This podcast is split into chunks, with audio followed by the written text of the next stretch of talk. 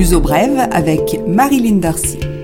Bonjour et bienvenue dans ce nouveau numéro de Louzo Brève, le programme en français pour les francophones d'ici et d'ailleurs. Nous nous dirigeons vers un prolongement de l'actuel état d'urgence et de confinement jusqu'au 1er mars. L'état actuel prend fin le 14 février. Le nouvel état d'urgence devrait comporter quelques changements concernant la circulation internationale des citoyens, avec peut-être un assouplissement pour les travailleurs et les étudiants Erasmus par exemple. Le retour progressif à l'école doit être préparé. Actuellement, l'année scolaire est suspendue et depuis le 8 février, l'enseignement à distance a repris. Le Premier ministre Antonio Costa a évoqué la possibilité d'un confinement prolongé jusqu'à la fin du mois de mars et même englobant Pâques le 4 avril.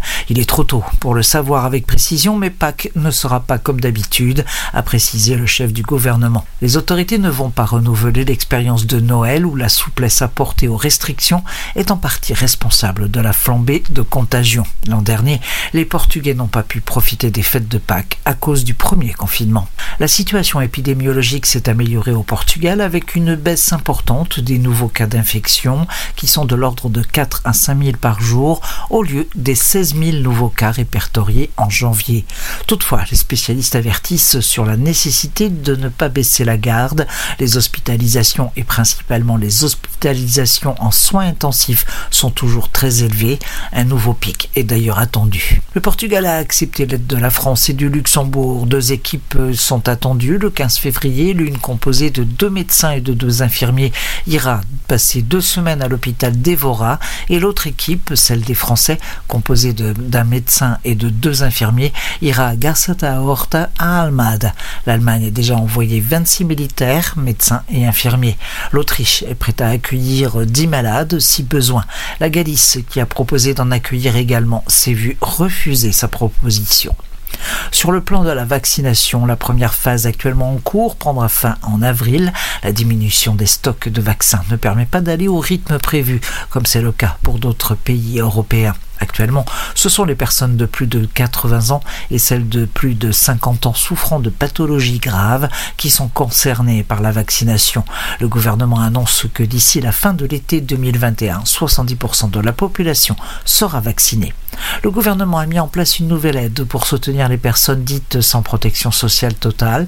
La plupart sont des travailleurs indépendants, des services et commerces, mais aussi des auto-entrepreneurs. Six catégories sont prévues qui pourront bénéficier de cette aide sociale complémentaire allant de 50 à 501 euros, variant selon les catégories. Les demandeurs d'emploi en fin de droit peuvent également en bénéficier. Cette aide s'obtient auprès de la sécurité sociale sur dossier. 23 000 personnes ont déposé un dossier en deux jours. Une simulation de ce à quoi vous pouvez prétendre est d'ailleurs disponible sur datalabor.pt. Pour la première fois depuis longtemps, le nombre de logements touristiques a diminué à Lisbonne en 2019, un recul de 0,9%. Ce sont 114 unités de AL qui sont officiellement sorties de ce marché. Dans la réalité, il y en aurait davantage car les appartements sont reconvertis en logements familiaux sans que les propriétaires renoncent à la licence. À Porto, le marché stagne. Les données proviennent de l'ALEP, l'association du secteur des AL. Culture.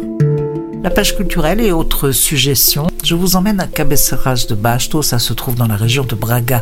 La mairie de cette ville de 16 000 habitants a décidé de prendre à sa charge les emballages destinés aux ventes à emporter, une initiative destinée à soutenir le secteur du tourisme au titre de l'aide exceptionnelle. Les propriétaires de restaurants de la région peuvent s'inscrire pour recevoir les emballages gratuits et les garnir de leurs bons petits plats. Autre initiative gourmande, du fromage online, c'est le cas de le dire, puisque des municipalités des BRH et de la Serra d'Estrella ont décidé de réinventer le concept de la foire au fromage qui se déroule traditionnellement dans la région centrale. Une centaine de producteurs vont pouvoir proposer leurs fromages, ceux de Gouveia, de Seiya, les fromages d'une centaine de producteurs.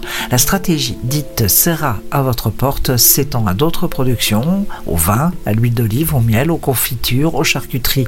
Le site Visite Serra d'Estrella et la plateforme DOT, vous conduiront à ces délices. Quant au parfum des fromages, eh bien, ce sera grâce à l'imagination.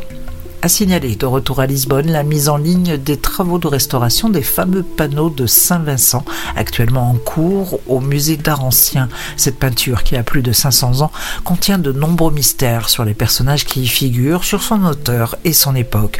Une initiative du journal Publico qui permet d'accompagner l'évolution de ce travail minutieux qui va durer deux ans et implique des spécialistes espagnols et américains qui vont collaborer avec les Portugais pour sauver les magnifiques panneaux.